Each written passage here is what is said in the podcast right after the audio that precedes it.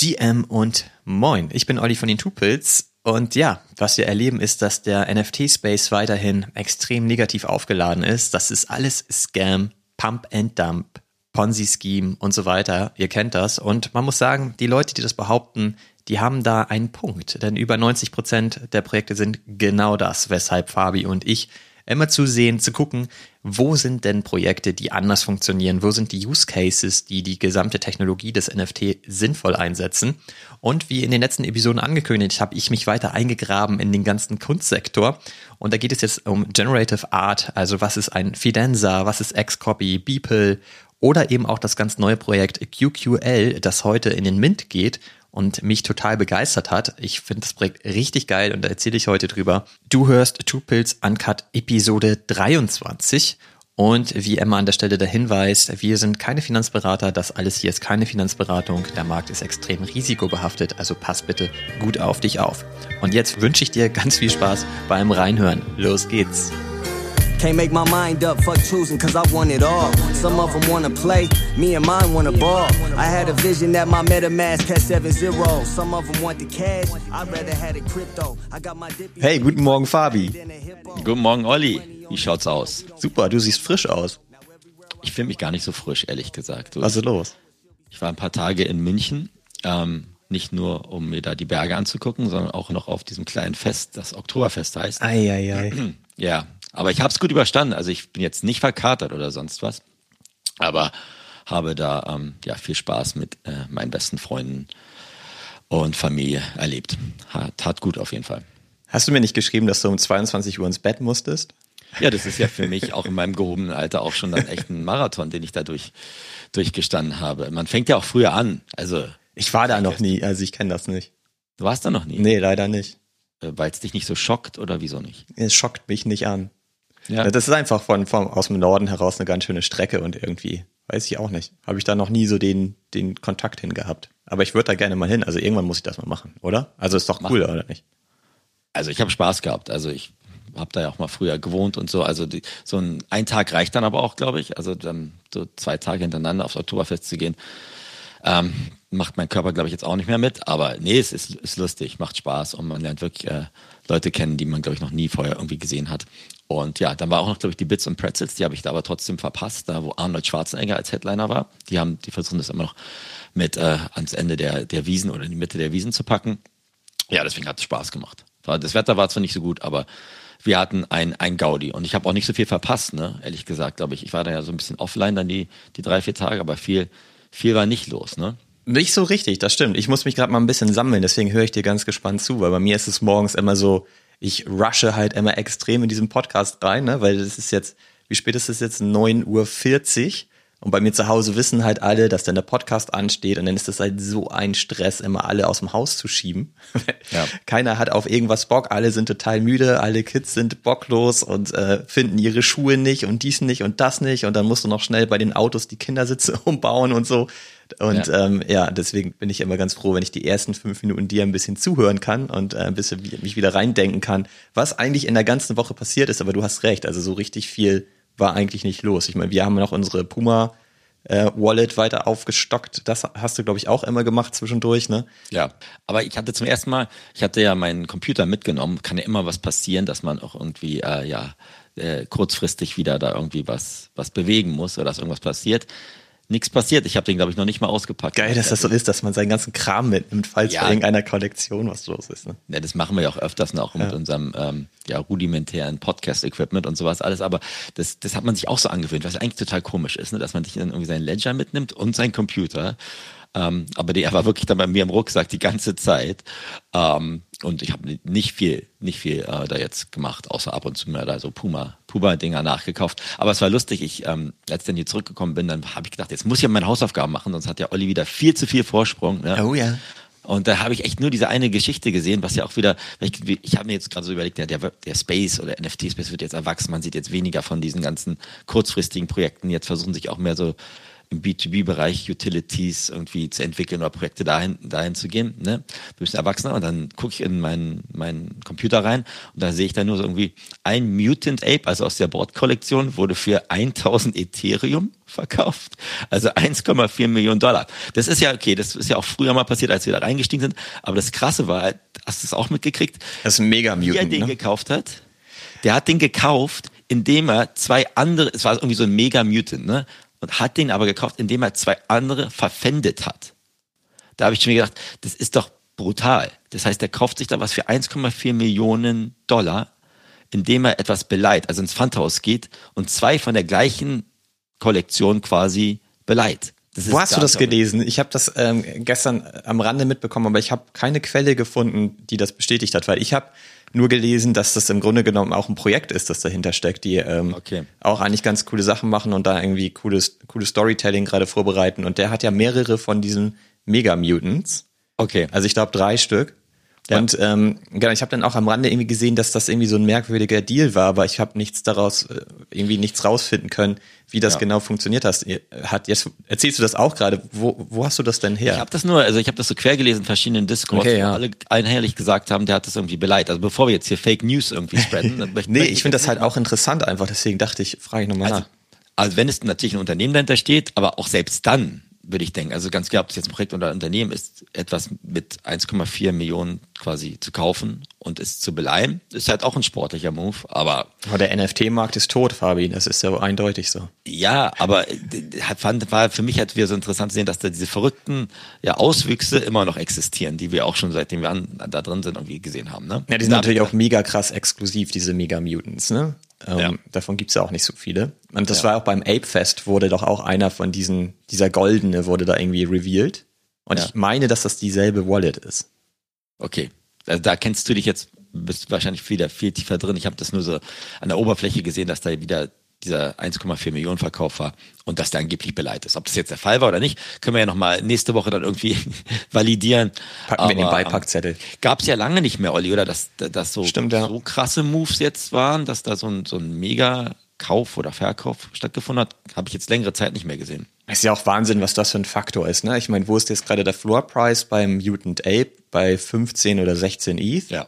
Und ich meine, der kostet halt 1000. Also jemand war halt bereit, 1000 dafür auszugeben. Also das ist ja. schon Wahnsinn einfach, wenn man sich das mal vorstellt, ne? weil die Utility ist ja wahrscheinlich dieselbe. Also mir ist jetzt keine andere bekannt, dass die irgendwas ja. Besonderes haben. Sie sind ja. einfach nur besonders exklusiv und man sieht es natürlich auch direkt am, am Bild, am Artwork, dass das halt mega mutant ist, aber so ein bisschen Insiderwissen brauchst du halt trotzdem, um das zu verstehen. Ja, aber muss man das Ganze verstehen? Also ich würde glaube nicht. Sagen, also entweder ist es wieder so ein komplettes Prestigeobjekt, ne, dass irgendjemand, der sagt, der hat eh schon alles, so ein, so ein Tiger King, der möchte jetzt sich irgendwie noch so ein, noch so ein Mega Mutant Ape in seine Kollektion packen.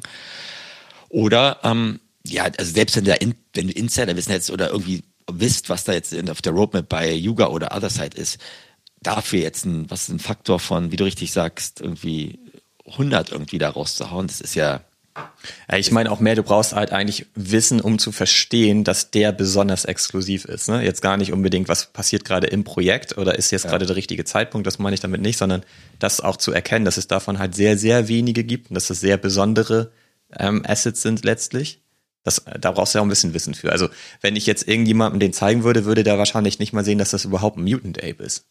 Nee, das, das muss irgendjemand sein, der, der sich mit der Kollektion auskennt, genau. aber der dann auch sagt, also selbst wenn es davon, wie viel, ich habe keine Ahnung, wie viel es davon gibt, Olli, wie viel gibt es denn von diesem Das weiß ich leider auch nicht. Ähm, also sag ich so viele auf jeden Fall. Fünf oder zehn sein ja, von, genau. der, von der 20.000er Kollektion oder 10.000er Kollektion und dann trotzdem zu sagen, ich bezahle dafür, wir reden jetzt ja nicht irgendwie über 10 oder 20.000 Dollar mehr oder was weiß ich was. Das, das meine ich, das ist halt Wahnsinn, der Gap.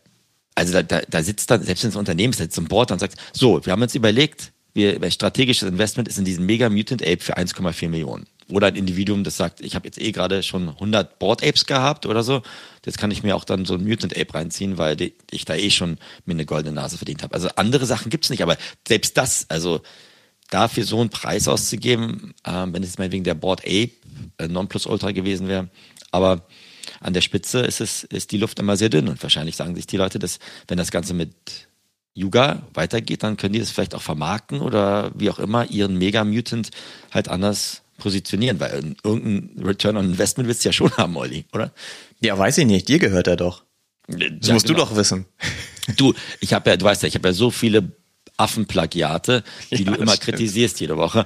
Da brauchte ich jetzt nicht noch so, so einen, weiß nicht, billigen Mega-Mutant. Ne? Das, das, die, wie du immer gesagt hast, die Qualitätsprojekte, die überlasse ich ja immer dir. Ne? Ach so, okay, ja, das ist Daran gut. hat hier nichts Was geändert. machen denn deine Toiletten eigentlich? Sind die noch am Start? Ich glaube, die sind noch am Start, aber ich glaube, die Spülung klemmt ein bisschen, ehrlich gesagt. Ja, ja, okay. Da, da ist nicht mehr so viel gerade los. Äh, da war ja auch nicht meine Erwartungshaltung, dass ich damit, ähm, damit irgendwie großartig durchstarte. Aber nein, also die Toiletten, die sind jetzt Toiletten und bleiben wahrscheinlich auch Toiletten. Mehr ist da nicht mehr. Und was sagt die Gala sonst so? Ist ähm, wieder Neues am Start? Bist du wieder irgendwo rein oder hast du tatsächlich da gar nichts? ich Kann hab- man auch nicht ich hatte ja gar keine Zeit, irgendwo rein oder raus zu gehen. Also ich, ich, ich nein, ich habe da Okay. okay. Ansonsten habe ich wirklich äh, sehr nur seriöse Dinge gemacht und mir nur seriöse Sachen angeguckt. Das ist ja auch so, ja, wie du sagst, Gala, weil der, du sagst immer, meine Wallet sieht aus wie die Gala, ja. Gala gibt's ja natürlich auch richtig gute Celebrities und gibt richtig miese Celebrities. Ne? Ist ja wahrscheinlich besser als äh, was, was liest man da bei euch? Weiß ich nicht. Äh, was Was heißt hier bei uns? Im Norden oder was? ja, im Norden, was gibt's, gibt, da liest man Das ganz Fischblatt. Gala. Das Fischblatt, genau. Und der Fisch fängt ja auch immer an, vom Kopf an zu stinken, ne? Da Ja. hast du doch auch einige drin, ne? Bestimmt. Aber nein, ansonsten habe ich nicht viel Schabernack gemacht. Ansonsten habe ich mir den Markt angeguckt und ja, habt ihr ja auch immer auch, selbst als ich auf Reisen war, kurz geschrieben, ne? Ähm, unser Puma-Projekt, glaube ich, ähm, vom, vom Floorpreis her. Das ist immer noch total die abgefahrene Kollektion, oder? Also ich Ja. habe das noch nie gesehen, dass da so wenig Bewegung drin ist. Also fast jeder Verkauf findet über ein Offer statt. Es Ja. gibt super wenige Listings. Das kauft aber auch keiner, weil keiner bereit ist, den Floorpreis zu bezahlen. Und Ja. am Ende gewinnen immer die, die ein Offer setzen. Also das Ja. ist auch echt, also keine Ahnung. Also das, das ändert sich auch einfach nicht. Aber ich glaube auch weiterhin, die Leute schlafen auf der Kollektion.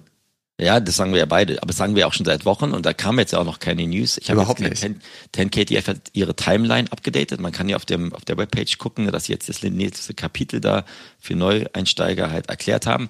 Aber da, da ist ja noch keine News gewesen. Aber ich habe selten so eine Kollektion gesehen, wo du halt oben irgendwie ein was reintust, ne, und unten kommt genau eins raus. Habe ich das Gefühl, eins wird gekauft für den Floorpreis, dann kommt und wird wieder eins neu dazugekommen. Das sind immer so zwischen 60 und 70 Listings, die noch live, die gerade gelistet sind, so wie so ganz so eine stetige Mühle und äh, das immer wei- weitermalt. Aber ja, also was machen wir denn beide jetzt? Also wir haben jetzt sind ja da eigentlich gut schon ein- eingedeckt, aber uns uns juckt's immer noch, oder? Ich beobachte das einfach weiter. Ne? Ich hatte gestern noch mal gesehen, da hat jemand dann gelistet, ganz knapp über dem höchsten Offer. Das habe ich mir dann geholt, weil ich dachte, ach komm, dann kann ich es auch einpacken. Habe ich da jetzt ja keinen großen Aufwand mit. Aber am, äh, ich glaube, so langsam habe ich auch genug davon. Ja. Und guck halt einfach, wenn jetzt noch mal irgendwie ein Special Floor Price Item dazukommt, dann überlege ich mir das vielleicht auch noch mal zu holen. Aber im Grunde, im Moment ist es immer so eine Wechselwirkung. Es gibt ja diesen Nitro Pass, den kann man ja burnen und daraus bekommt man dann zwei neue NFTs, nämlich einmal den Materializer, das ist dann der Schuh, den man im nächsten Jahr in echt bekommt und ähm, quasi der NFT, mit dem man die Reise dann weiter bestreiten kann. Die beiden Ja. bekommt man. Ähm, und jetzt ist natürlich, jetzt guckt man immer, okay, wo steht der Materializer eigentlich im Floor Price?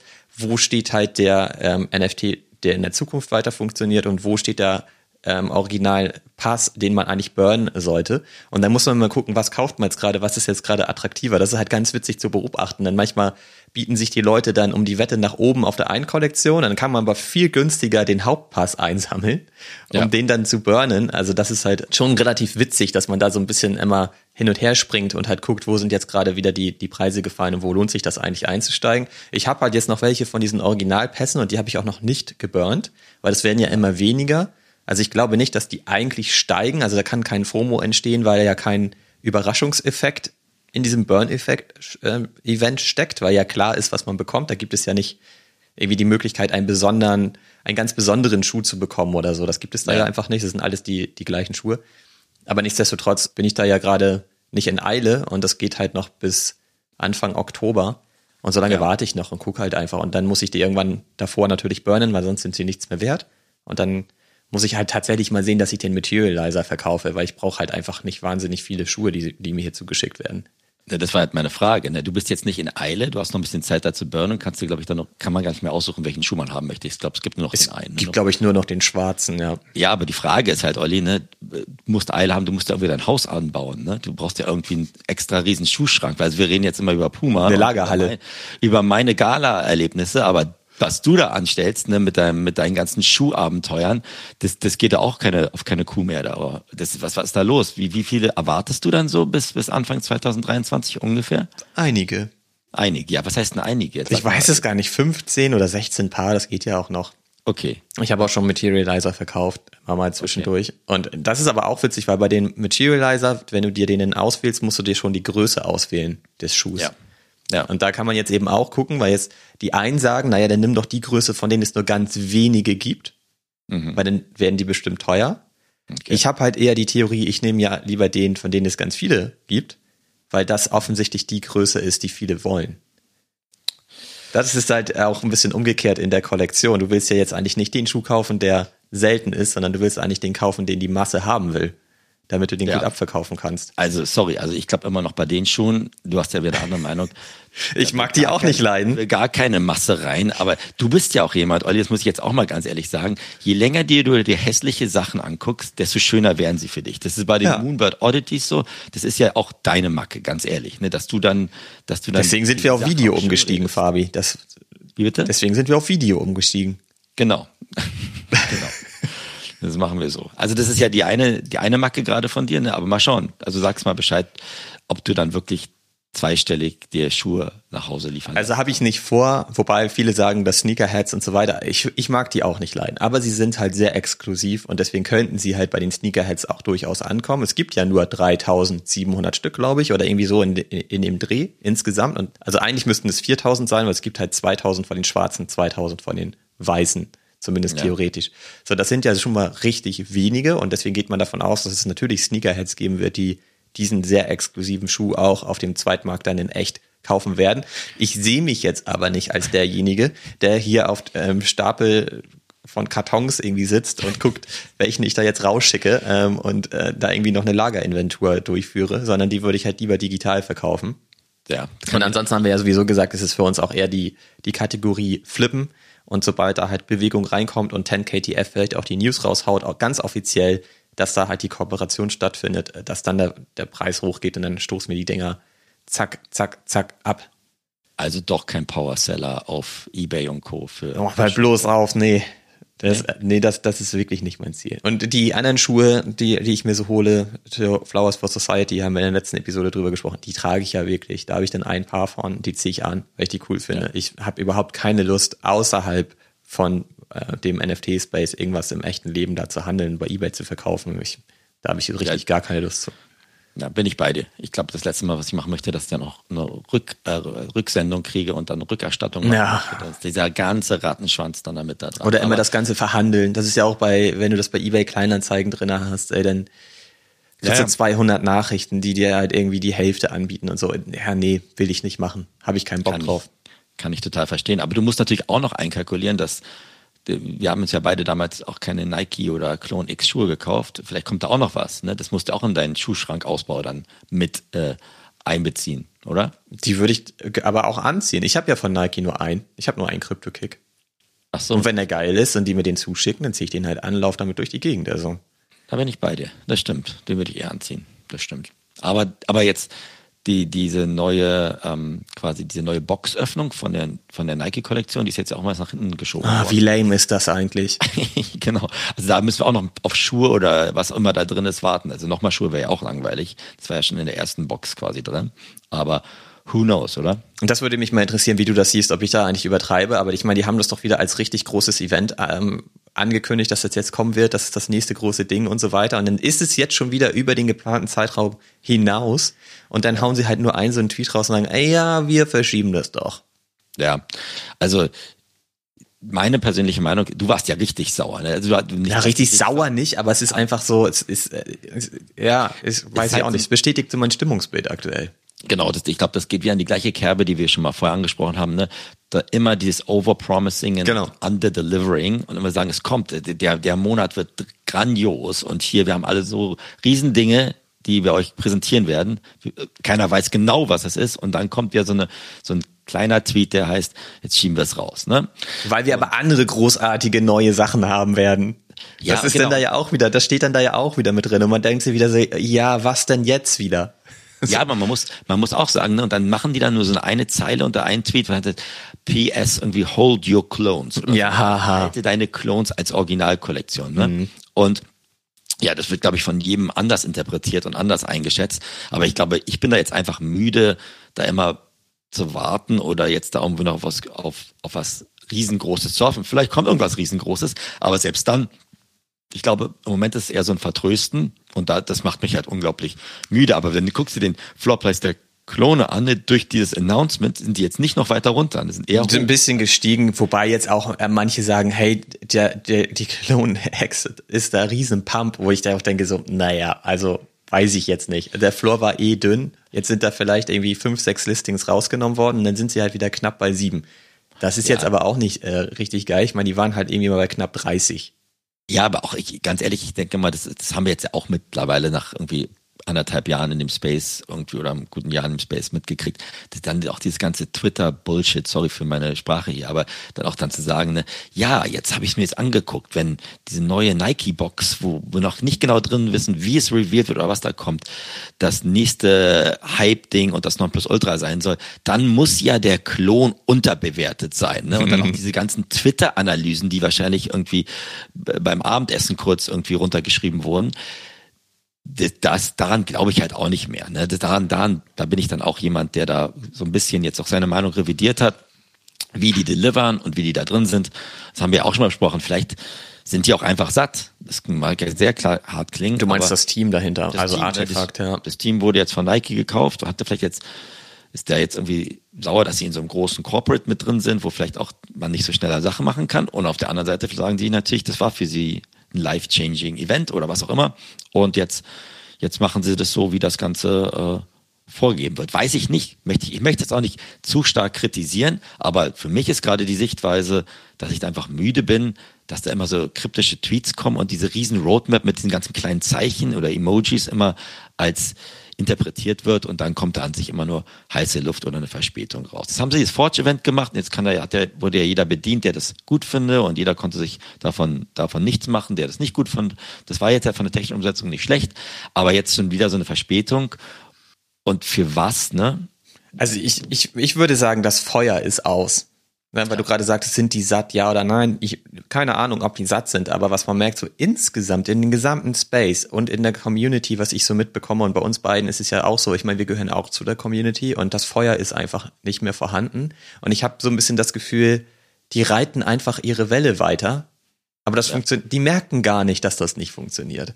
Ich meine, alle, ähm, ich habe das zum Beispiel beim, im Discord gesehen, da haben die das dann ja auch gepostet und alle haben angefangen, diesen Clown als Emoji dann halt zu, zu wählen. Und den haben die immer sofort wieder rausgenommen. Ja. Und das ist auch so, ja, okay, ja, die haben schon damit gerechnet, dass das natürlich passiert, äh, dass, dass Leute dann trollen auf, auf den Tweet und so. Und das haben sie dann halt sofort immer alles wieder rausgelöscht. Und mich erinnert, also es ist natürlich auch wirklich ein bisschen fies, weil man das schwer vergleichen kann, aber mich erinnert das alles so ein bisschen an Super Plastic damals. Oha. Genau, das, das ist natürlich wirklich ein krasser Vergleich und der hinkt bestimmt auch ein Stück weit, aber jetzt mal so rein von der, vom, vom Gefühl her war das auch so. Da haben die dann immer krasseste Sachen angekündigt, ne? Und die ganze Community wurde schon nervös und hat dann gesagt, oh, vielleicht jetzt endlich, jetzt kommt das Ding so, ne? Äh, am Freitag haben sie angekündigt, da kommen die richtig krassen News und dann, dann hat man irgendwie gewartet am Freitagnacht, dass das rauskommt und entweder haben sie geschrieben, die News verschieben sich nochmal ja. Und, oder sie haben dann halt irgendwie sowas rausgepostet, wo sie, wo sie dann diesen Board Ape hatten und dann gesagt haben, so die richtig große News ist, dass ja. die Community jetzt über den Namen abstimmen kann, wie der Board Ape genannt werden kann. Und man dachte so, Alter, ernsthaft jetzt. Und das ist natürlich nicht exakt das, was Artefakt macht, aber es ist auch so ein bisschen so, man rechnet schon fast damit, dass was sie, oder das, was sie dann posten als die neu, das neue große Event und so weiter, dass es nicht das ist, was man eigentlich erwartet und dass es zu klein ist. Und vielleicht sind sie da auch in einer sehr schwierigen Situation, weil die Erwartungshaltung einfach wahnsinnig hoch ist und sie kriegen die gar nicht mehr erfüllt. Aber dann sollten sie vielleicht in ihrer Kommunikation auch einfach jetzt mal darauf achten und die vielleicht ein Stück weit mal anpassen auf die aktuelle ja. Zeit. Ja, total. Und ich meine, okay, Superplastik, glaube ich, ist jetzt nicht der, der Supervergleich, aber Superplastik hat damals immer am Freitag rausgehauen als Riesen-Update, wir machen jetzt virtuelles Bowling mit unserer Community oder ja, so, solche also, Sachen, genau. So ein Bums war dann irgendwie mit dabei. Also ich glaube, so drei Dinge, die für mich da jetzt auch generell, glaube ich, in den Space drin sind. Die Sache, die Lage ist halt komplett anders als noch vor einem Jahr. Ne? Richtig. Ne? Was man damit, was man damals vorantreiben wollte und quasi in den, den ersten drei Gänge finden musste. Ne? Ähm, jetzt muss Artifact die nächsten Gänge finden und die haben sie jetzt nicht gefunden. Und die, die Tatsache, dass sie Leute vertrösten, ohne auch dann zu sagen, ich finde, nach einer gewissen Art und Weise muss man jetzt auch mal dann zumindest eine, eine zeitliche Roadmap geben. Man kann auch einmal sagen, wir haben jetzt technische Schwierigkeiten gehabt und wir schieben irgendeinen Launch raus, den wir machen wollten. Wunderbar. Aber dieses ständige, wir delayen es, wir sagen euch aber nicht, für was wir es de äh, delayen und dann sagen wir euch aber auch nicht, wann was Neues kommen würde, weil wir euch ja wieder auf die Folter spannen wollen. Da glaube ich, was du richtig sagst, ist jetzt die Community einfach müde. Ne? Und dann lieber ganz, ganz ehrlich sagen, es kommt gar nichts, ne? Und ähm, das siehst du ja aber auch anderen Projekten. Ich hab, wenn du das jetzt auch mal kritisch vergleichen möchtest, Yuga sagt ja auch, gibt ja auch nicht, hat eine Roadmap, wo man ein PowerPoint ge geleakt wurde, ähm, was, was Leute als Roadmap dann gesehen haben.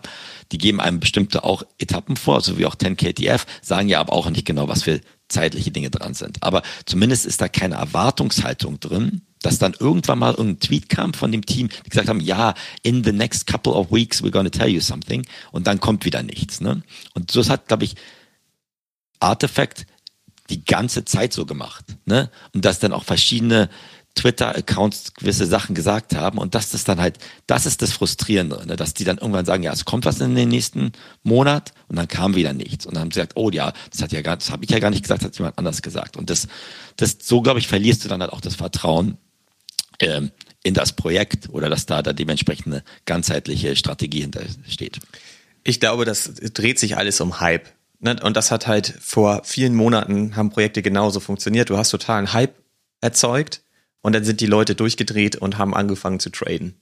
Ja. Ne? Weil sie dann irgendwie noch einen Clone X haben wollten und dann ist der Floor Price hochgegangen und so weiter und die Erwartungshaltung natürlich auch extrem gestiegen und ja, ja das ist ja bei uns genauso gewesen. Und wenn du jetzt bei den Board Apes guckst oder bei Yuga Labs, die haben halt nie diesen Hype erzeugt, künstlich. Die waren da nie wirklich dran beteiligt. Die sind total ruhig, die kommunizieren ja auch sehr wenig, aber wenn, dann sind sie halt da. Ja. Ne? Und, und dann schreiben sie halt irgendwie, okay, wir machen das jetzt. Und dann läuft das halt. Und davor gab es halt keine Nachricht. Und ja. dieser ganzen Sache vertraut man mittlerweile schon so ein Stück weit. Ne? Ja. Wenn die halt lange nicht kommunizieren, dann ist einem klar, nur die arbeiten halt an ihren Sachen. Ja. So, und ähm, bei Artefakt, die melden sich eben nur immer zwischendurch, aber haben eigentlich gar nichts und hm. versuchen eigentlich diesen Hype irgendwie aufrechtzuerhalten. Und das funktioniert in der aktuellen Marktsituation einfach nicht. Ja. Die, und das, deswegen meine ich, da müssten sie halt jetzt eigentlich mal ansetzen und das mal anders machen. Und wenn ja. sie das jetzt immer so weitermachen wollen, wird das immer weniger funktionieren. Ja. Es sei denn, sie bringen jetzt eben wirklich den Hammer raus. Gut, ich kann mir jetzt gerade nicht vorstellen, was es sein kann. Äh, die Vermutung ist ja, dass du deinen Clone X behalten sollst, weil jetzt dieser virtuelle Kleiderschrank da rauskommt, über den wir auch schon mal gesprochen haben, den ich ja auch ganz cool finde, wo ich ja auch gesagt habe, ich verstehe gar nicht, dass da nicht schon vor dem Forge-Event ähm, gekommen ist, weil dadurch ergibt das alles ja erst einen Sinn, dass du dann halt deinen Clone X virtuell einkleiden kann, kannst und was weiß ich was alles. Ich habe so ein bisschen die Vermutung, dass sie jetzt halt die, den Quest für die, für die zweite Box verschoben haben, weil da auch irgendwas drin ist, was nur Sinn ergibt, wenn du es halt eben auch virtuell verwenden kannst. Und da ist dann ja aber auch die nächste Frage, wenn du jetzt diesen Kleiderschrank hast, ist das für mich auch nur eine Spielerei? Dann kann ich das irgendwie meinem Clone anziehen. Ja, aber was mache ich denn dann mit dem? Ja. Also wo ist denn dann der Folgeschritt? Das wird dann auch wieder langweilig. Das flacht sofort ab nach ein paar Tagen, so wie du in der letzten Episode von den Spacepods und so gesprochen hast. Das ist halt so eine nette Spielerei für ein paar Tage und dann liegt das eigentlich in der Ecke rum und schockt niemanden mehr an. Ne? Ja. Und so ist es dann, glaube ich, auch bei dem Clone. Und natürlich ergibt das dann auch Sinn, dass du den halten sollst, weil ohne den Clone kannst du dann mit dem Zeugs ja nichts anfangen. Andere vermuten, das gibt einen bestimmten Snapshot für einen neuen Airdrop und so weiter. Kann alles sein, alles Spekulation.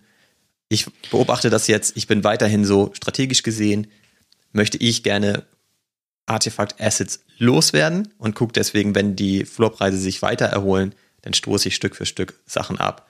Und wahrscheinlich behalte ich am Ende noch einen Clone. Genau, die Rule of One, die wir ja letzte Woche genau. schon angesprochen haben. Ne?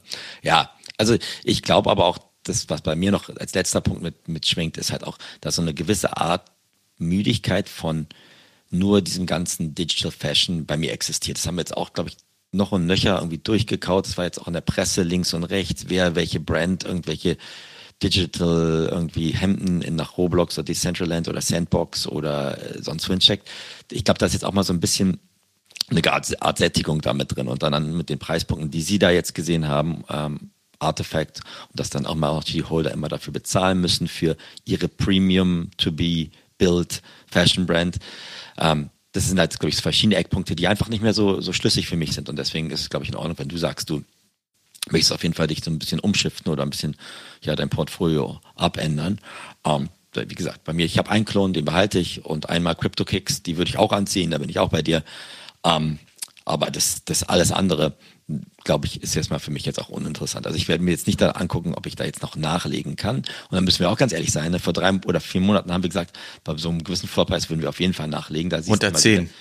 Da Evolve or Die, genau. Evolve or Die, dass die, dieses Projekt hat sich jetzt nicht weiterentwickelt. Und dann, wir auch als treue quasi Anhänger des Projektes, haben auch ganz schnell unsere Meinung revidiert. Ne? Genau, eigentlich war für uns immer ganz klar, das ist Blue Chip Charakter und das wird nicht großartig fallen und das ist, ist sicher unser Investment in Artefakt und wir wollen die Reise gerne mitgehen und die haben wahnsinnig viel vor. Ja. Und ich glaube auch, dass das Potenzial immer noch wirklich gigantisch groß ist. Die ja. Frage ist halt nur, wie kriegen sie die PS auf die Straße? Und aktuell habe ich nicht das Gefühl, dass sie da den, das Mittel schon gefunden haben. Aber vielleicht finden sie das ja. Ist ja cool. Und es soll jetzt auch nicht so klingen, als würden wir immer alles besser wissen. Ich könnte die jetzt auch nicht beraten, was sie tun sollen. Es ist halt einfach nur ein Gefühl, das ich als Holder in diesem Projekt habe. Mhm. So, und äh, genau. Und Klar. das ist vielleicht mal interessant, dann zu hören, warum ich dann ein Asset verkaufe. Und das liegt nicht daran, dass ich wie total Artefakt hasse oder jetzt denke, Mann, der, der Floor fällt immer weiter, ich muss da dringend raus oder was weiß ich, sondern es ist einfach so, dass ich denke, ich muss da nicht so viele Assets haben. Genau. Genau, absolut. Und außerdem, Olli, das, du, du hast ja noch eine ganz andere Leidenschaft in den letzten Wochen entwickelt, deine Kunstleidenschaft. Oh ja. Yeah. Und deswegen, da, da ist es ja auch vollkommen in Ordnung, dass du dann da sagst, ähm, dafür möchtest du Mittel zur Verfügung haben, damit du dann quasi den neuen äh, Van Gogh oder was auch immer dir, dir als virtuelles Bild ins, ins Regal stellen kannst, oder? Jetzt erzähl mal ein bisschen, was hast du denn da bisher jetzt mit angestellt? Du sagst mir, du sagst mir dann nie was, dann ich mal, ich habe mir jetzt hier irgendwie noch so ein Kunstding zugelegt. Also jetzt erzähl mal ein bisschen, was hast du gelernt und äh, wie weit bist du? Da? Ich habe gar nicht so viel gelernt, weil ich ja auch äh, in anderen Themen wirklich beschäftigt war. Ich genieße es aber gerade sehr, einfach in so ein neues Themenfeld einzusteigen. Es ist aber super umfangreich und wirklich auch komplex, da den Anfang zu finden. Ich habe es jetzt erstmal so gemacht, indem ich einfach mal ein Asset gekauft habe von Xcopy. Sagt er ja bestimmt auch, was quasi ja. also mit so der OG-Künstler überhaupt in diesem ganzen Web3-Space auch. Und da gibt es halt eine Kollektion, die ist halt relativ human im Einstieg. Und da dachte ich, hol mir jetzt mal so ein, um auch einfach mal so den Einstieg zu haben. Ja. Und das fand ich auch ganz geil. Den habe ich halt gekauft, sofort auf meine Wallet geschoben, wo ich alles parke, was ich auch lange halten möchte. Und da bin ich jetzt erstmal sehr zufrieden mit. Mhm. Okay. Okay. Und ich arbeite mich aber trotzdem weiter ein. Und was, ähm, was ich sehr, sehr cool finde, ist einfach, dass das, was wir gerade bei Artefakt kritisiert haben, dieser Hype, diese total verschlüsselte Kommunikation und so weiter, dass du immer auf irgendwas spekulierst und so, das gibt es da ja einfach nicht.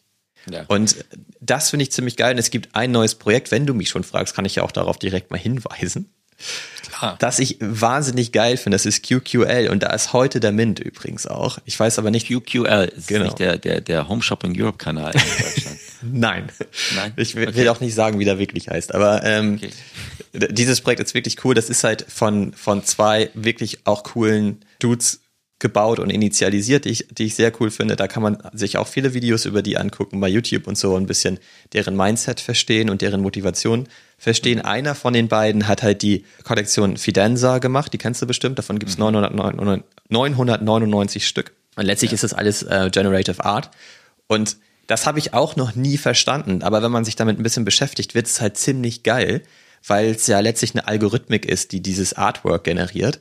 Und es gibt halt ein, ein Regelset für diese Algorithmik, aber auch immer mit Zufallsprinzipien. Und wenn man sich dann so eine Kollektion anguckt und den Künstler anguckt, dann erklärt da eben dieses Regelset, das er sich da ausgedacht hat. Und dann siehst du halt, warum diese Art generiert wird und siehst dann auch, wo irgendwie Ausbrüche passiert sind, die interessant sind in diesem Artwork und so weiter. Und dann fängt man an, das ein bisschen zu verstehen und die Geschichte dahinter zu verstehen. Und dann werden auch plötzlich diese Sachen interessanter. Weil für mich war das immer so, ich habe mir so eine Kollektion angeguckt Und Fidenza zum Beispiel, da ist der Floorpreis einfach 100 ETH. Und der ist auch noch sehr dünn, der Floor. Du bist relativ schnell bei 350, 400 ETH. Und da ist auch Volumen drauf, ne? Und ähm, okay. genau, das ist halt einfach krass und du guckst dir das an, wenn du da gar keine Ahnung von hast und denkst so, ja, gut, okay, das sind jetzt irgendwelche Pixel. Aber wenn du dann diese Geschichte dahinter verstehst und verstehst, war, was ist das Regelset und warum sind das die Regeln und was, wie funktioniert die Algorithmik und wie viel Zufallsfaktor ist dabei und was ist da halt eigentlich rausgekommen und warum und wie krass ist das denn, dann wird so eine Kollektion plötzlich sehr interessant. Und okay. bei QQL ist das Geile, und das finde ich auch richtig gut. Also davon gibt es auch 999 Stück am Ende. Okay, was und kosten die? Das ist halt eine Auktion, die startet bei 50 ETH und kann runtergehen bis 2. Und aber auch übrigens ganz geil, wenn wir denn da schon beim Mint sind, du kannst halt direkt sagen, du nimmst den für 50, holst du dir halt so einen Mint-Pass, ist es dann auch. Und wenn es aber am Ende bei zum Beispiel 3 ETH landen sollte, dann bekommst du diese Differenz zurück. Also jeder zahlt am Ende denselben Preis.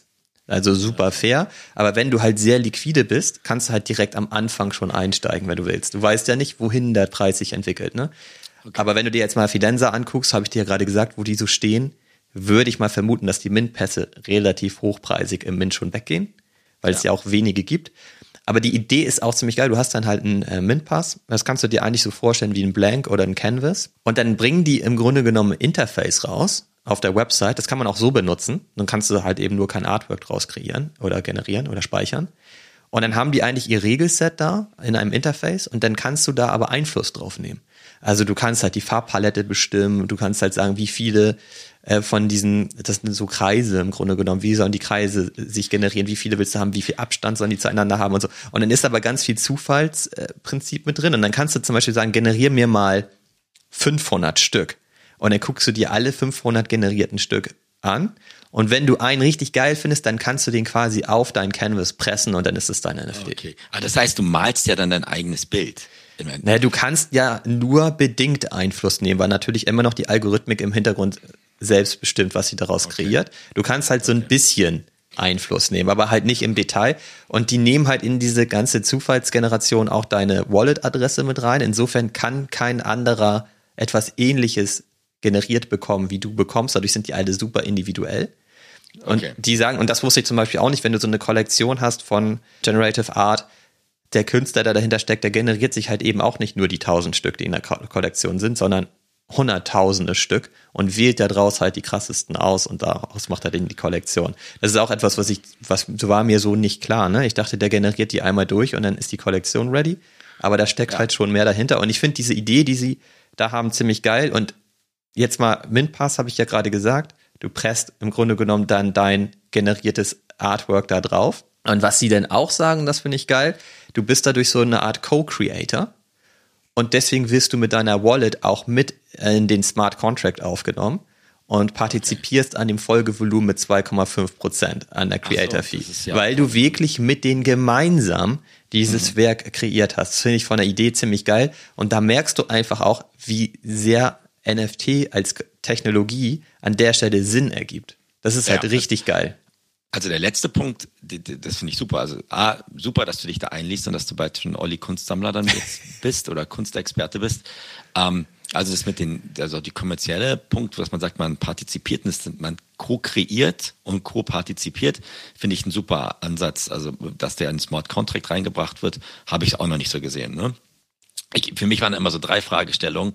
Ähm, ich habe ja auch mal ab und zu so künstlich, äh, so AI-generierte Affenderivate und sowas alles mir auch geholt, von der ich dann noch herbe Kritik von meiner anderen Pille hier einstecken musste, wieso ich die mir geholt habe. Ne, das war aber auch schon ein paar Wochen her. Ich verzeihe dir heute. Ähm, aber die Hand aufs Herz, ne? Im Endeffekt vertraust du doch dann eher dem Künstler als der Kunst, oder? Weil du sagst, du hast X-Copy gekauft, du gehst jetzt in ein neues Projekt rein, was schon einen Track Record hat mit Fidenza oder so du vertraust ja, klar, das gibt es eine coole Techno Technik, um das dann anzuwenden, dass du dir ein individualisiertes Bild herstellen kannst, wo du einen Einfluss drauf hast, aber du vertraust doch dem Künstler. Wäre das jetzt irgendein Pro, ähm, Projekt ähm, ohne Track Record, dann würdest du wahrscheinlich sagen, also 50 ETH oder 2 ETH selbst, vergesst es, oder? Da bin ich mir nicht so sicher. Da habe ich jetzt aktuell keine Meinung mir zugebildet. Ich kannte die ja vorher auch nicht und den Track Record kannte ich auch nicht. Als ich mir das Projekt angehört habe, wusste ich auch gar nicht, dass der zum Beispiel hinter Fidenza steckt. Das habe ich dann erst so Stück für Stück erfahren. Ich finde es halt erstmal nur super spannend, diese, dieses Gedankenmodell hinter so einer Kollektion auch kennenzulernen. Und äh, das ist bei mir jetzt nicht nur bei Kunst so, das ist auch, wenn ich mir zum Beispiel ein besonderes Möbelstück kaufe, finde ich das super interessant zu erfahren, was sich zum Beispiel der Tischler da überlegt hat, warum er das Möbelsystem gebaut hat, was eigentlich seine Motivation war. Und so, es ist ja immer so, wenn du eigentlich die Geschichte dahinter erfährst, hat ja. das Ganze, hast du einen anderen Blick auf die Sachen. Und ja. es ist auch anders emotional aufgeladen. Und das ist halt deswegen auch was anderes, finde ich, als wenn das einfach nur irgendwelche Board Apes sind und da ist halt irgendeine ähm, KI drüber gelaufen und dann hast du halt ein neues Artwork. Das ist ja letztlich, fällt das natürlich auch in die Kategorie, aber es ist halt nicht so ausgeklügelt, nicht so raffiniert, wie wenn sich da zwei Künstler auch so eine Algorithmik ähm, überlegen und die entwickelt haben. Die sagen ja selber, da haben die ja da ist ewig viel Zeit reingeflossen, um das zu kreieren. Ne? Super viele Diskussionen, Überlegungen, auch wie man das denn technisch realisiert und so. Ich glaube, das machen die nicht in zwei Stunden. Und das ja. finde ich irgendwie, ich finde es halt geil. So, ich, ich würde mir auch gerne so einen Mint-Pass kaufen, aber ich fürchte, da, hab, da fehlt mir wirklich die Kryptoliquidität zu. Ich könnte mir ja. nämlich vorstellen, dass sie sehr hochpreisig, also wirklich ähm, im ja. 40 bis 50 ETH-Sektor auch weggehen. Und das vielleicht auch nochmal ganz kurz gesagt, weil du äh, auch gerade gesagt hast, ähm, dass es finanziell interessant ist mit dem Smart Contract und so. Auch interessant ist, dass sie halt sagen, die gehen halt davon aus, du den Mint-Pass, du musst ja nichts drauf pressen und es, der, der läuft auch nicht ab. Es gibt kein Zeitfenster. Du kannst du auch in vier Jahren machen, wenn ja. du willst. Und den, der wird ja wahrscheinlich geflippt. Ne? Also der, ja. den, den kannst du halt geil handeln. Aber wenn du dann dein eigenes Artwork da drauf presst, dann ist es halt dein Werk. Ob du das dann noch richtig am Flippen bist, wahrscheinlich eher weniger. Und das finde ich auch ein interessanter Aspekt, was die da alles in dieses Projekt mit einbringen. Ne? Also diese, diese ganzen Welten, die wir kennen in der in, in Web3-Space, dass Flipper flippen wollen und was weiß ich was alles. Ja. Das ist alles vereint in dieser Kollektion, das finde ich ziemlich geil. Ist ja, ist ja jetzt vielleicht ein schlechter Vergleich, aber es ist genauso wie bei 10KTF, wo du deine, deine Rucksäcke über deinem Mutant quasi bepinseln möchtest, möchtest du dich dann wirklich noch von trennen. Ist jetzt im Kunstbereich was anderes und der kommerzielle Ansatz. Sehr, sehr einfacher, aber genau das, ja. Aber ist ja so ein bisschen analog zu sehen. Also ich glaube, der letzte Punkt, wenn ich mir das jetzt angucke, dieses spezielle Projekt, klar, zwei Is bis 50 Is, ganz ehrlich, damit bist du ja schon sehr, sehr exklusiv und nimmst natürlich auch Neueinsteiger komplett raus. Ob das jetzt so gut ist oder nicht, weil das, wer jetzt da 50 Is auf der Tasche liegen hat, dem geht's wahrscheinlich jetzt nicht so schlecht, dass er für so ein Kunstwerk da irgendwie hier beinahe 100.000 Dollar irgendwie rausballert. Ne? Ähm, weiß ich gar nicht, ob ich das so gut finde, weil an sich man möchte ja auch, dass Kunst accessible für viele sein möchte, aber das ist wie mit anderen Dingen. Ne? Wenn du einen Künstler früh entdeckst, ist ja auch im Kunstmarkt heute, dann kriegst du es noch billiger und jetzt sind das wahrscheinlich schon etablierte Leute und die können dann dementsprechend genauso wie, wie andere äh, Real-Life-Künstler andere Preise nehmen. Also das, das finde das finde ich schon interessant. Ich, ich, ich werde da bestimmt auch nicht einsteigen. Ich habe nur ein kleines Projekt, was ich mir, mir da jetzt in Erinnerung kommt. Ich habe damals bei Moonbird, die präsentieren doch auch oft, dass so Künstler auf ihrem im Discord und sowas heißt. Da gab es ja auch so ein Pre-Mint-Ruffle für einen Künstler, der auch so Generative Arts gemacht hat auf Städten. Dementsprechend konntest du ein der hat so, glaube ich, Five Districts das genannt, das Projekt, wo er dann dem, wo du dann dementsprechend quasi dadurch, dass du dir so ein NFT gekauft hast, ein quasi virtuelles und abstraktes Stück von Brooklyn oder Staten Island, einer der fünf Bezirke New York gekriegt hast. Ne? War ich super, fand ich cool, auch als Ansatz gut. Das ist total, glaube ich, in die Hose gegangen. Also im Vergleich, das, da sind, glaube ich, kaum Dinger weggekommen wollen. Ich glaube, im Kunstbereich kannst du auch nicht dann sagen, du bist da in zig Projekten mit drin oder hast da eine Übersicht. Du musst dann wirklich an die, glaube ich, Kunst da dann eher glauben, als, wie du richtig sagst, so nur ein Flip-Kunstprojekt zu haben. Also ich glaube da, wenn du dich jetzt in das eine Projekt länger eingelesen hast, ähm, das kannst du ja nicht mit zehn Projekten an, in einer Woche machen. Da, da drehst du ja auch durch, oder? Ich glaube, du musst halt erstmal den Zugang finden und dann geht das, glaube ich, schnell. Ich meine, wir arbeiten uns auch in viele andere Kollektionen relativ schnell ein, gefühlt zumindest. Ja. Ne? Also man hat dann immer so Schwerpunkte mal, wie so 10KTF hatten wir mal als Schwerpunktthema eine Zeit lang. Und irgendwann ist man da so weit drin und dann kann man sehr simpel die Weiterentwicklung eigentlich ähm, ja. mitbekommen. Ne? Und also so finde also zum Beispiel 10KTF finde ich total simpel mittlerweile. Und ich weiß ja. noch, dass ich sehr oft 10KTF auch kritisiert habe, weil ich immer gesagt habe, das ist ja so kompliziert und so komplex das Projekt, keine Ahnung, wie ich da jemals reinkommen soll. Aber wenn man dann mal sich wirklich die Zeit nimmt, und das damit meine ich ein paar Stunden, und sich da wirklich eingräbt, dann ist man eigentlich relativ tief drin in dem Projekt. Und ich glaube, das ist jetzt mal erstmal allgemein in diesem ganzen Art Space ähnlich. Du musst halt erstmal ja, du musst dich da erstmal reingraben ne? und erstmal wissen, so, wo gibt's überhaupt die Quellen, ähm, was gibt es eigentlich für Künstler, ähm, wie funktioniert das eigentlich alles, um so ein bisschen überhaupt ein Gefühl zu entwickeln. Und da bin ich auch noch lange nicht. Nur du nee. hast mich ja gerade gefragt und äh, dieses Projekt habe ich mir halt die letzten Tage angeguckt, weil ich es einfach ultra spannend finde. Und ich finde für mich einfach gerade nur spannend, dass das so ein ganz, an, ganz anderer Bereich ist und da auch mhm. dieses ganze Pump and Dump im Grunde genommen ja gar nicht stattfindet und das ganze Rumgehype auch nicht.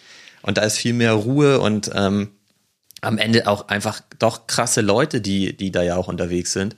Ja. Und ähm, ja, und deswegen finde ich das für mich interessant gerade. Und ob ich da jetzt jemals was kaufe, weiß ich nicht, weil es ja wirklich auch alles teuer ist. Ne? Also so ein Fidenza dafür über 100 ETH, den werde ich mir nicht kaufen. Also ich, das geht halt nicht. Aber jetzt verstehe ich langsam mal so ein bisschen, wo das da eigentlich herkommt. So, äh, ja. Warum, warum kann der sich denn überhaupt, also warum kann die Kollektion sich auf so einem hohen Niveau überhaupt halten? Wenn du dir jetzt mal den, also wir sind im Bärenmarkt und da gehen halt Sachen für 250 ETH weg. Ja, Schon das ganze das, Jahr. Sitzen die auf ihrem, also ich meine, das ist ja, das muss ja wirklich jemand sein, der entweder kompletter Jünger dieses Künstlers ist, ne? Oder einfach denkt, das ist ein, der, er hat eine Übersicht über den gesamten NFT-Kunstplatz und sagt, das ist ein sinnvolles Investment für mich im Vergleich dazu, was der die Preislichkeiten da Ich glaube, das wird in der Zukunft halt ein wirklich ernster neuer Bereich in dieser gesamtheitlichen Kunstszene. Ja. Ne, also das Generative Art äh, in Kombination mit dem NFT, weil wie willst du es sonst machen? Also Digital Ownership geht eben über den NFT, deswegen ergibt es da so viel Sinn an der Stelle. Ja. Und ich glaube schon, dass das äh, genau in die Richtung gehen wird. Und da sind natürlich Leute, die da jetzt entweder spekulieren oder aber auch wirklich Kunstliebhaber sind. Äh, die, ja. Und du hast ja nur 999 Stück davon. Ja. Und dann braucht da die Bubble gar nicht so groß sein, damit das funktioniert. Ich bin, ich bin gespannt. Also, wenn wir jetzt schon Kunst gerade ansprechen, wir waren ja damals auch, oder du, glaube ich, bist immer noch drin in diesem ähm, Projekt von diesem Fivocious, ne, von diesem ja, bin ich noch. Ähm, Teenager, der, glaube ich, mit 16 oder so in der Highschool immer Sachen angefangen hat zu skizzieren und dadurch dann irgendwie entdeckt wurde und der dann ja wieder mit Nike oder Artifact ja auch eine Kooperation gehabt hat, um digitale Sneakers herzustellen und sowas alles ich finde finde es spannend, dass du halt eine super Bandbreite hast. Ne? Wahrscheinlich von etablierten Künstlern, die schon im richtigen Leben bekannt sind, die wahrscheinlich NFTs, Tokens oder Tokenization benutzen wollen, vielleicht um andere Sachen zu machen. Gab es ja auch schon ein paar Beispiele. Und dann diese Grassroots-Dinger von so Teenagern, die versuchen halt einen Durchbruch hinzukriegen und äh, ja ihre Kunst der, der Masse zugänglich zu machen. Also das ist bestimmt, also wenn ich dich jetzt so reden höre, jetzt ohne dass ich da jetzt irgendwie Brownie Points kassieren möchte, finde ich finde ich es interessant ich weiß halt immer noch nicht, ob ich die, die Zeit dafür hätte. Und ähm, man muss ja auch da am Ball bleiben. Man muss ja dann auch schauen, wie sich entwickelt sich eine Kollektion. Es geht ja nicht nur darum, dass man kauft es und ja, aber ich glaube, du musst da eben nicht so sehr am Ball bleiben, wie jetzt zum Beispiel bei Artefakt oder so, wo du eigentlich immer gucken musst, gibt es da eigentlich irgendwas Neues, was ich nicht vergessen darf zu claimen oder hier und da und bla bla bla, sondern ähm, das sagen ja auch viele und das stimmt, glaube ich, auch, so eine, so Kunst hat erstmal keine großartige Utility. Ne? Und deswegen ja. kann sie eigentlich auch nicht underdelivern, sondern die ist da und mhm. das war's. Mehr hat sie ja gar nicht versprochen.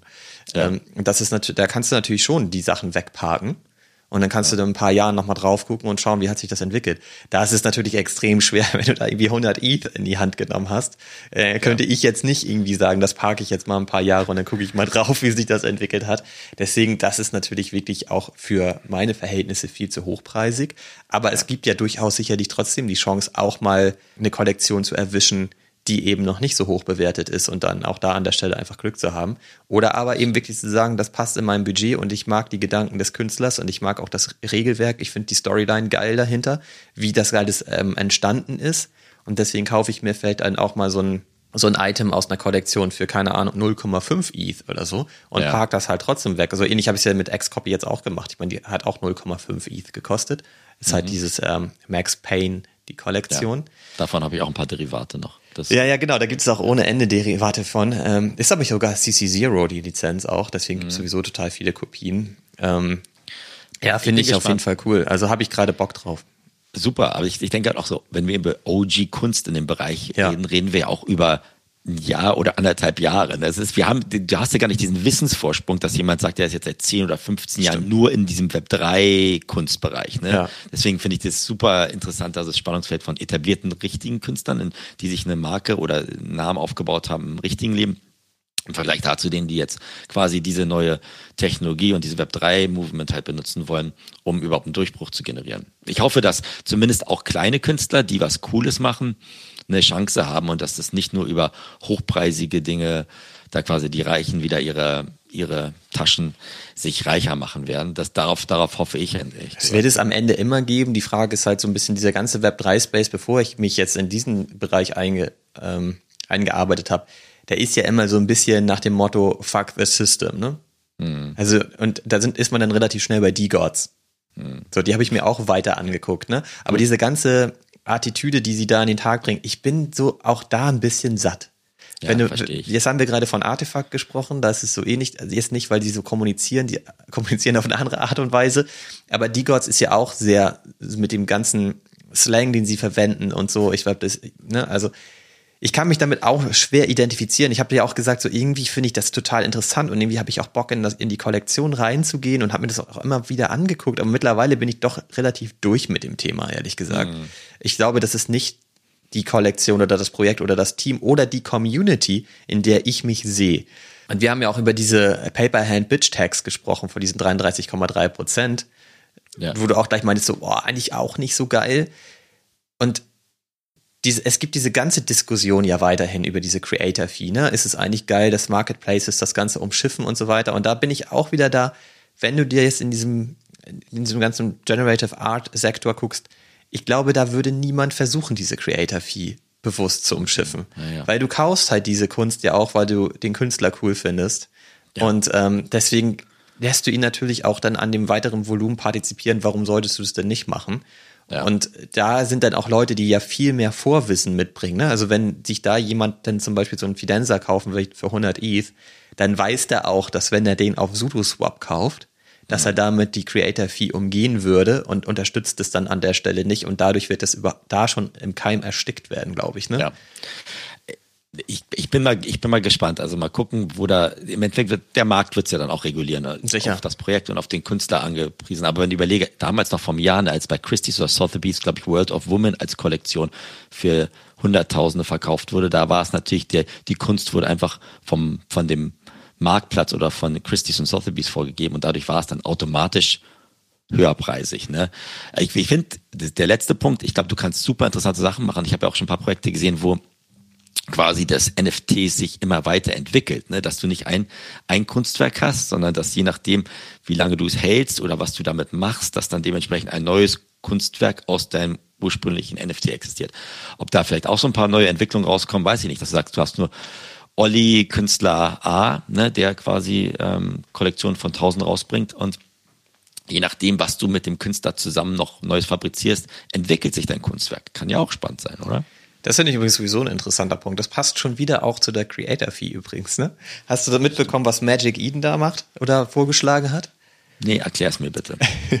Also, jetzt ist auf mehreren Ebenen kann man da, glaube ich, ziemlich drüber diskutieren und philosophieren. Also, äh, Magic Eden hat ja auch gesagt, dass es nicht geht, dass die Creator Fee umschifft wird bei anderen äh, Marketplaces und so weiter. Und die haben zum Beispiel ja. gesagt, man könnte, wenn man feststellt, dass jemand ein NFT gekauft hat, ohne die Creator Fee zu zahlen, könnte man den NFT verändern, indem man ihn zum Beispiel ähm, fadet.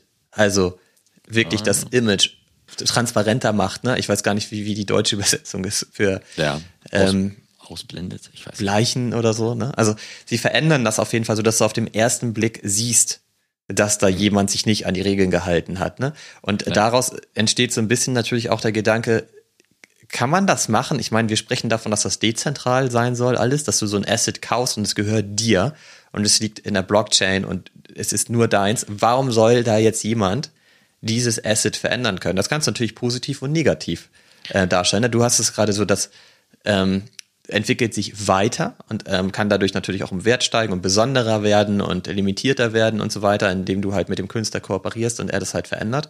Aber es geht natürlich auch umgekehrt, wenn du halt sagst, ich bestrafe den jetzt, weil er zum ja. Beispiel die Creator-Fee nicht gezahlt hat. Und ich finde das A, bedenklich, dass überhaupt so ein Asset verändert werden kann. Ich finde das gar nicht so geil. Und das kann, ist ja fast in allen Kollektionen möglich. Also beispielsweise Moonbird und so weiter. Das, die können mhm. alle in, in der Folge verändert werden. Und das ist ja immer die Frage, so, wo, wo fängt das an, wo hört das auf? Also da fangen wir tausend Beispiele ein, die, die da nicht geil wären.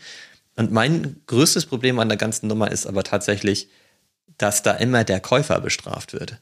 Bei diesen ganzen Gedanken und Ideen, die da gerade vorherrschen, es gibt ja auch diesen Gedanken, dass wenn du jetzt ein Asset gekauft hast, sagen wir mal, du hast einen Clone X gekauft bei SudoSwap und hast damit die Creator Fee nicht, also du bist die, um, du hast den ja gar nicht umschifft, sondern der Verkäufer hat die umschifft. Das ist ja auch erstmal ein mhm. wichtiger Punkt. Und jetzt könnte aber Artefakt sagen, du wirst von den Airdrops ausgeschlossen. Ja. Und das finde ich halt nicht geil, weil ich meine, da ist jemand, der hat sich einen Clone X gekauft, weil er möchte gerne in das Projekt rein, weil er es geil findet und wird direkt mhm. bestraft. Und das ist ja so ein bisschen, da setzt du ja voraus, dass du das mit Vorsatz gemacht hast. Vielleicht hast du das aber auch gekauft und wusstest das gar nicht. Dass ja, da die Creator Fee umschifft wird. Und eigentlich musst du ja eher den Verkäufer erwischen. Und da finde ich natürlich den Ansatz von D-Gods schon besser. Weil die ähm, erwischen halt den Verkäufer an der Stelle und nicht den Käufer, ne? Ja, also das ist halt, glaube ich, das, das Ganze muss sich, glaube ich, noch richtig so ein Shakeout entwickeln. Du siehst ja auch genau in dem ganzen Crypto-Space sind ja gerade so die ersten Diskussionen, alles dezentral, unreguliert, aber ein gewisser Wunsch ist ja auch da von verschiedenen Akteuren, Käufern wie Verkäufern, dass du gegebenenfalls Wallet-Transaktionen rückgängig machen kannst. Das habe ich, den Entwurf habe ich auch gesehen, ja. Und ich meine, das wäre das natürlich genau das Gleiche. Jetzt dann greifst du ein und wer greift ein, ist dann ganz entscheidend. Ist es ein Staat, ist es eine Institution? Wer, wer, wer kann das überhaupt entscheiden, warum, wann man was zurückerstatten könnte oder nicht?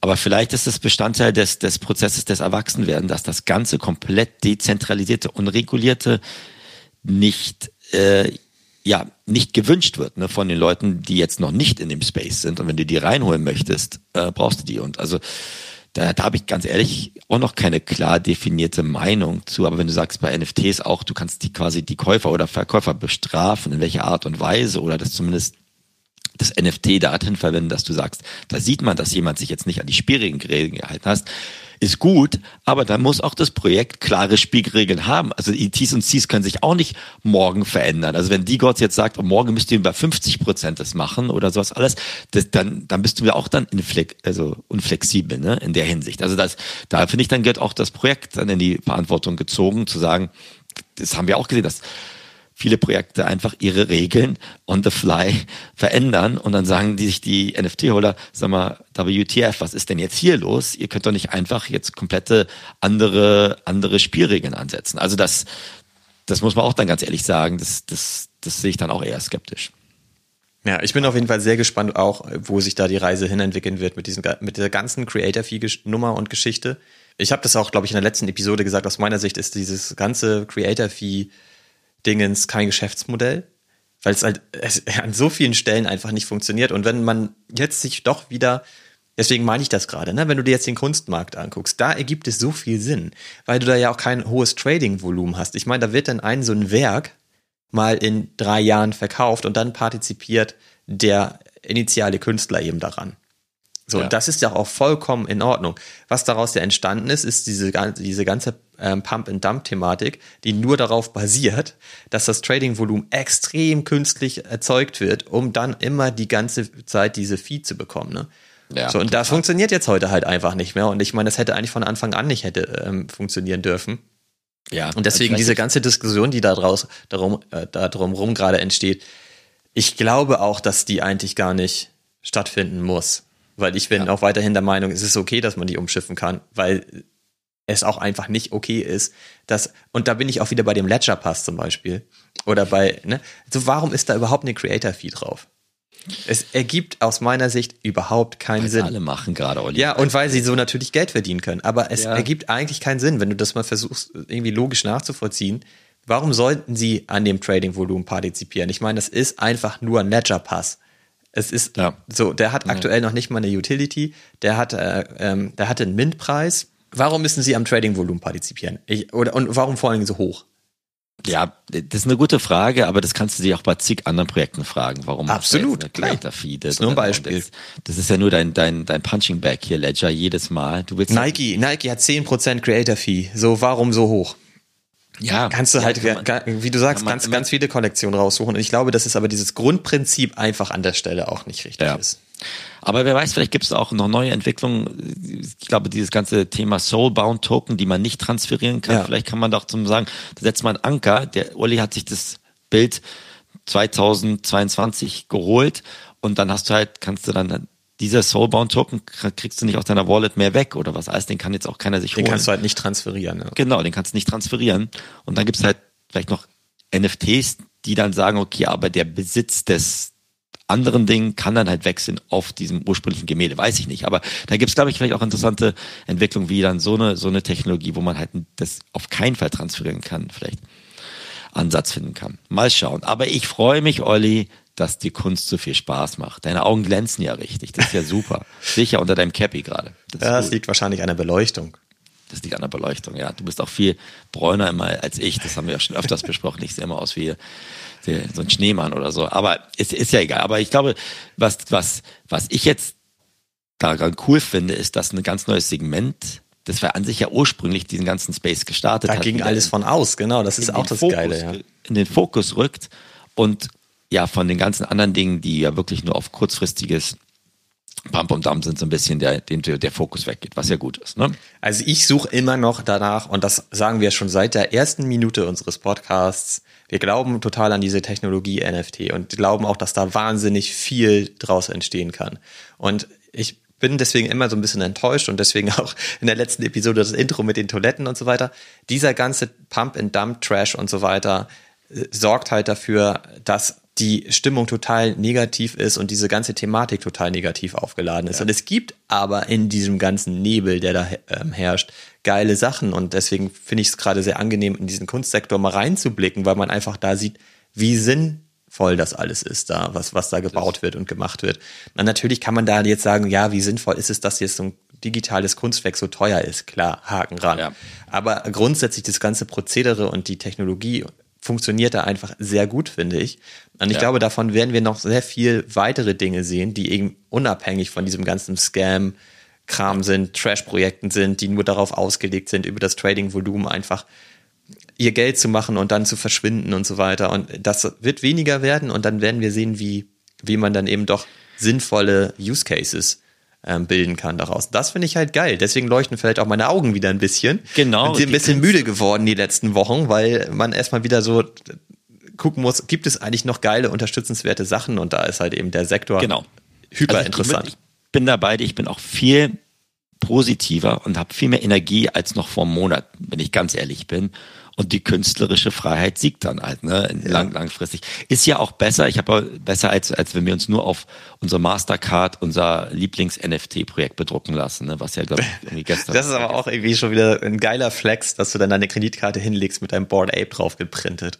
Ja, oder mit deinem Chubby, ne? Geht ja auch. Aber was ich auch so witzig finde, ähm, wenn ich mal gucke, wie ich so bezahle, ich zahle ja nur noch mit dem Smartphone, ne? Also wann hole ich dann meine Kreditkarte noch aus dem Portemonnaie? Also ich habe nicht Aber in Deutschland ist da noch viel mit, mit, mit Bargeld. Nicht, also seit Corona ja nicht mehr zum Glück. Das ist eine positive Entwicklung, dass durch Corona du selbst beim Bäcker mit äh, einer EC-Karte zahlen kannst. Also das ging bei uns im Norden wirklich lange gar nicht und durch Corona ja. kam das, weil du nicht mehr mit Bargeld zahlen wolltest, weil du kein, ja. kein, kein Geld zurückbekommen wolltest. So, ne? Dadurch hat sich das ziemlich gut etabliert und die Leute zahlen eigentlich alle mit ihrem Smartphone. Und das mache ich auch so. Ich, also ich weiß, könnte dir jetzt gerade nicht mal sagen, wo mein Portemonnaie liegt, weil man es eigentlich also gar nicht mehr braucht. Aber ich glaube, als ich am Wiesentisch, als ich jetzt in München war, glaube ich, da haben die, die Kellnerin immer noch abgerechnet, indem sie unter der Tischdecke quasi ihre, die Striche gemacht hat für die, die, die, die, Hühnchen und die Maßbier. Das fand ich sehr, auch einen sehr guten Vertrauensvorschuss, äh, um das Ganze dann abzuwickeln. Und dann hat man seine, seine Voucher oder seine, ja, doch, wie nennt es, wie nennt es, Voucher dann eingelöst. Also es gibt da, diese Sachen gibt es auch noch, ne? Aber wer weiß, vielleicht gibt es auch bald digitale Hühnchen und digitale Maß. Gibt es ja mit Metabrew, habe ich gesucht, habe ich nicht gefunden. Aber wir sind jetzt schon wieder Hast bei. Hast du auf den Wiesen gesucht, okay. Habe ich, ich habe nicht richtig. Bist du da eingestiegen? Nein, bin ich nicht eingestiegen. Ich brauche im Moment keine 240 Dosen.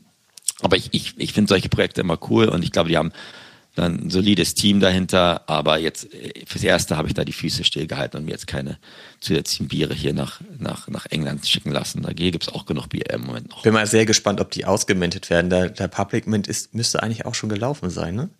Ich, hab, ich habe es jetzt nicht genau verfolgt. Ich glaube, die haben jetzt auch noch mal so ein bisschen die Zeitline irgendwie erweitert. Okay, ja. Aber mal schauen. Also die haben ja auch Drückt denen die Daumen, dass das klappt. Das ist schon cool, ist dann ein deutsches Team, die da was versuchen. Sollen genau, die, sollen und auch was Solides, ne? Und ähm, ja, mit einem richtigen Nutzen. Aber ich habe es jetzt nicht, vielleicht kann ja jemand uns noch Feedback geben, auf der Wiesen richtig gesucht oder gefunden. Aber ich hoffe, dass 2023 dann nicht nur auf der Bits und Pretzels dann da irgendwie so ein Meta-Brew steht, dass man anzapfen Ich glaube, du kannst ja deine Dosen ähm, Ich, ich würde mir wünschen, dass es Flaschen wären übrigens an Ja. der Stelle. Aber du kannst ja, glaube ich, deine, deine Dosen da auch hinliefern lassen. Ja, ins, das stimmt. ins Zelt. Das ist doch auf dem Tisch. Das geht auch, das geht auch. Aber das, das, das steht noch in den Sternen. Jetzt gucken wir uns mal weiter auf unsere Kunst, ähm, äh, ja, wie unsere Kunstexpertise weiter anwächst. Ah, unsere. Weiter. Naja, Sehr gut, Fabi. wir, wir, haben, wir holen uns doch beide immer gegenseitig ein bisschen ab, ne? Also Ah, das ich merke ja schon, so, du willst ja jetzt auch ein bisschen tiefer. Ich habe dich so mit der Sportsache da ein bisschen abgeholt, ne? Und jetzt holst du mich bei der Kunstsache ab. Ähm, und wer weiß, es gibt ja auch eine Schnittstelle. Dieses We All Gonna Make It United T-Shirt hat doch diese Squiggles drauf. Das ist richtig. Wann kriegen wir das eigentlich? Ey, keine Ahnung, die haben es noch nicht gesagt. Ich weiß, glaube ich, haben, haben wieder verloren und unentschieden gespielt am Wochenende. Ah. Gut, das sprengt jetzt den Rahmen, das besprechen wir dann nächste Woche. Aber wir lernen weiter. Ich finde es cool, dass wir jetzt eigentlich schon in der Hinsicht auch schon wieder einiges mehr auf dem Kasten haben. Und das macht auch Spaß, oder? Total. Ich habe auch gerade richtig Bock, da mich weiter reinzudenken. Und eigentlich brauche ich jetzt auch so einen Min-Pass. Ja, genau. Also dann, dann sagst du mal Bescheid, ob du dir für 50 ETH so ein Ding geholt hast, ne? Und dann dein Haus verwendet, verwendet hast. Mach das nicht so wie dieser Mega Mutant, den wir am Anfang besprochen haben. Ich glaube, da, da, wir wollen ja alle noch gut schlafen können, ne? Ich werde das auf jeden Fall beobachten, wie diese Auktion läuft. Ist die heute Nacht deutscher Zeit oder wann? Ich weiß die Uhrzeit tatsächlich nicht, aber das müsste ich nochmal nachgucken. Ich weiß nur, dass das heute ist, aber ich würde mal davon ausgehen, dass es hier wieder irgendwann in der Nacht ist. Ja, mal schauen. Du kannst einfach aufstehen und sagst du mir Bescheid, okay? Na klar. Cool, Fabi. War, war wieder spaßig, wie immer.